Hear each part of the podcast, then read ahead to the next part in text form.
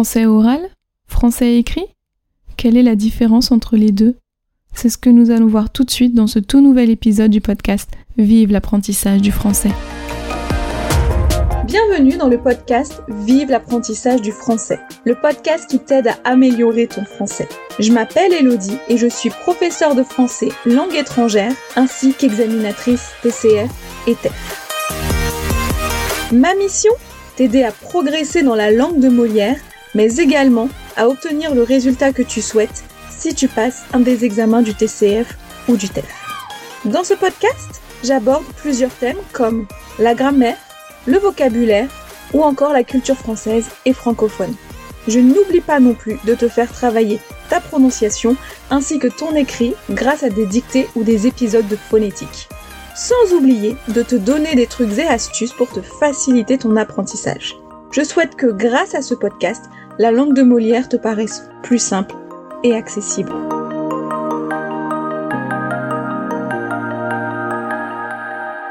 Bonjour, bonjour Alors j'espère que tu vas bien et que tu es prêt ou prête à écouter cet épisode, mais avant de te laisser aller l'écouter, j'ai une annonce de la plus haute importance à te faire. Et oui, je veux te parler du retour de la masterclass de Vive les langues, ou plutôt du workshop Vive les langues, hein, puisque ce n'est pas seulement moi qui parle, mais toi aussi et surtout, je te fais travailler.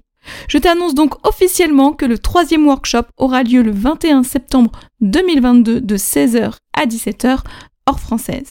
Et comme pour les deux précédents, il est gratuit et c'est à toi de choisir le thème.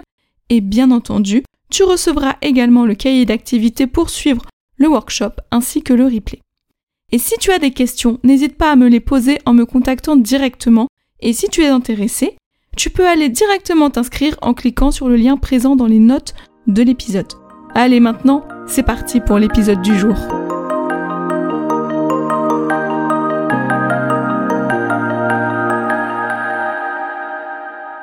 Bonjour, comment vas-tu? Moi je suis en pleine forme et je suis ravie, comme d'habitude, de te retrouver dans ce tout nouvel épisode dans lequel nous allons parler de la différence entre le français oral et le français écrit.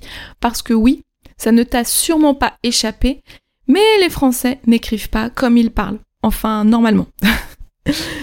C'est-à-dire que on a une manière de parler à l'oral qui va être beaucoup plus familière, même dans le langage courant, que à l'écrit où on va avoir quelque chose de beaucoup plus formel, euh, notamment quand on écrit euh, par exemple une lettre de motivation pour trouver un travail, quand on va écrire une lettre administrative, quand on va écrire euh, un service consommateur pour se plaindre, etc., etc. Mais quelle est la différence? Comment est-ce qu'on fait pour savoir si, euh, si ce qu'on écrit est formel et adapté à l'écrit ou si ce qu'on écrit est adapté à l'oral? Et comment savoir si, quand on parle, ce qu'on dit est adapté à l'oral ou est-ce que ce serait plus quelque chose d'adapté à l'écrit C'est ce que nous allons voir dans cet épisode aujourd'hui. Alors déjà, comme je t'ai dit, l'écrit c'est plus formel alors que l'oral c'est plus informel, plus neutre. Donc quelle est la différence déjà entre formel, informel et neutre? Donc quelque chose d'informel, ça va être un langage qu'on va avoir plus avec ses amis, d'accord Généralement, salut, ça va? Alors que quelque chose de formel, ça va être plus bonjour, comment allez-vous? etc. Ok? Puis après, il y a le langage neutre. Bonjour, ça va? Par exemple. Bon, j'ai un peu caricaturé, mais dans l'idée, c'est ça. Alors, on va surtout s'arrêter sur l'écrit. Ok Puisque généralement l'oral, euh, généralement, pardon, pas l'oral, mais généralement le discours informel neutre qu'on a à l'oral, c'est quelque chose que, en tant qu'apprenant, tu acquiers rapidement puisque c'est ce qu'on t'enseigne au début. Hein, au début, on va t'apprendre surtout à communiquer à l'oral. Et l'écrit formel, ça vient par la suite. Ok?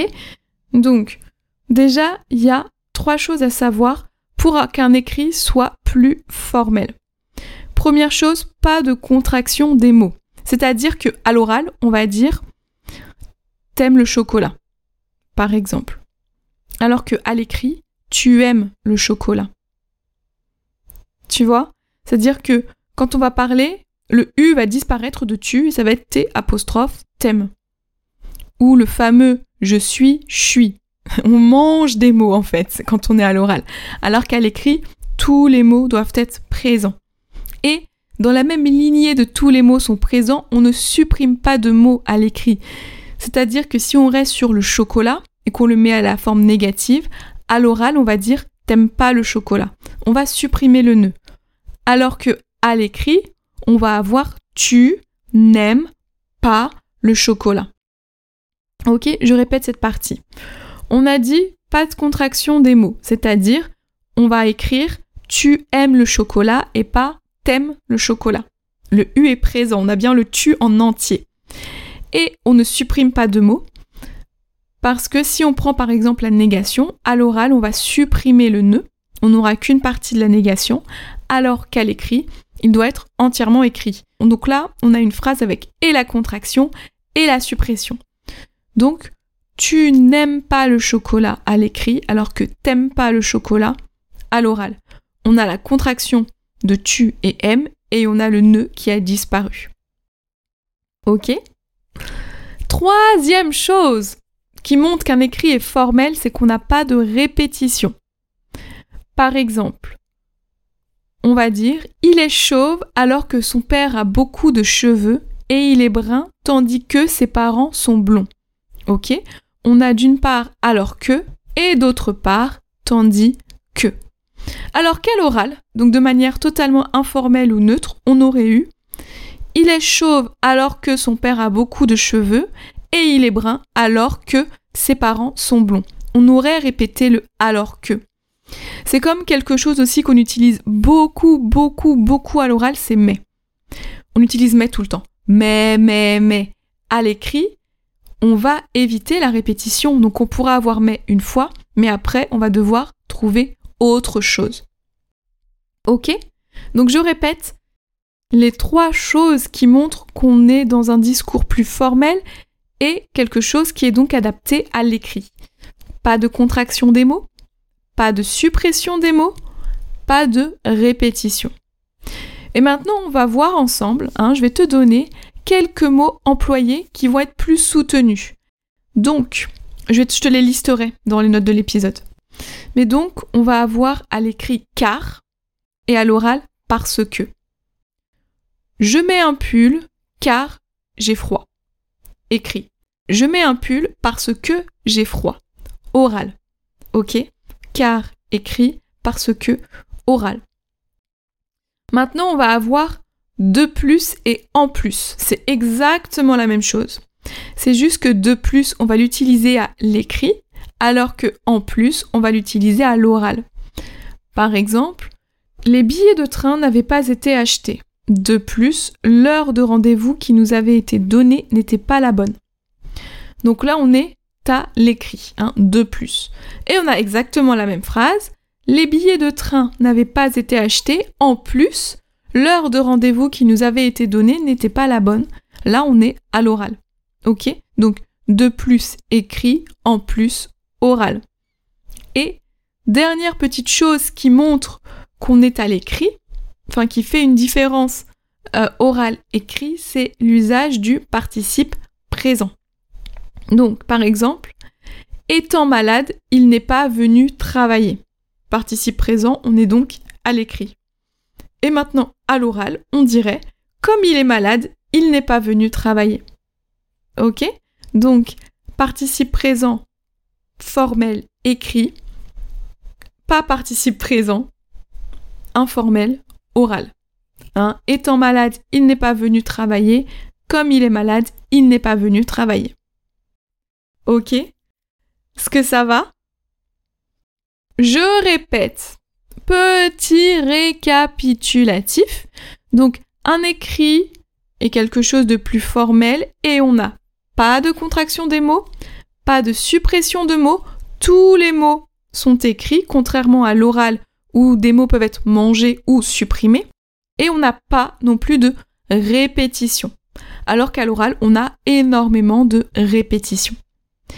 Et il y a aussi donc la différence entre les mots eux-mêmes qui peuvent faire qu'on est dans une phrase écrite ou dans une phrase orale.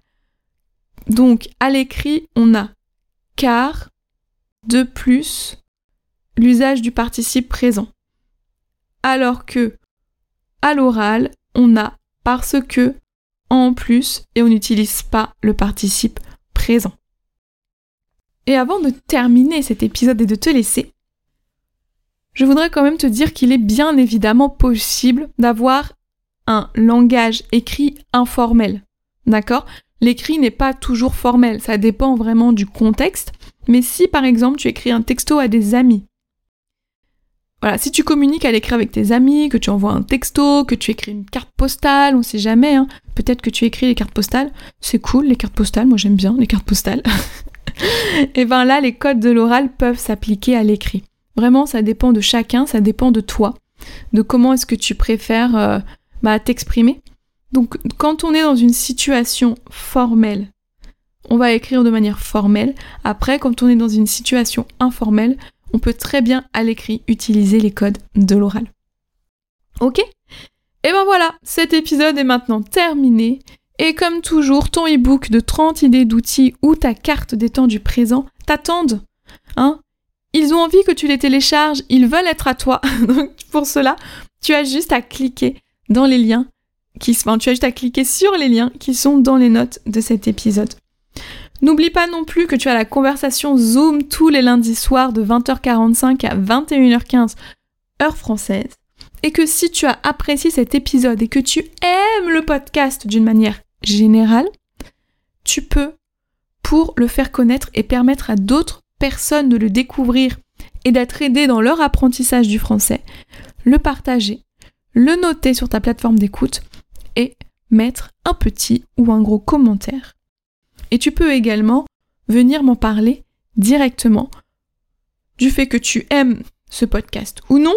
Et aussi, tu peux venir me parler, à me poser des questions s'il y a des choses que tu n'as pas comprises et que tu as besoin euh, de plus d'explications ou de plus de détails. Il n'y a pas de problème. C'est un réel plaisir pour moi que de communiquer avec toi et de t'aider dans, dans ton apprentissage du français. C'est ma mission. ok? Bon allez, maintenant il est temps de te laisser et je te retrouve donc la semaine prochaine dans un tout nouvel épisode dans lequel nous allons voir comment prononcer un mot en français.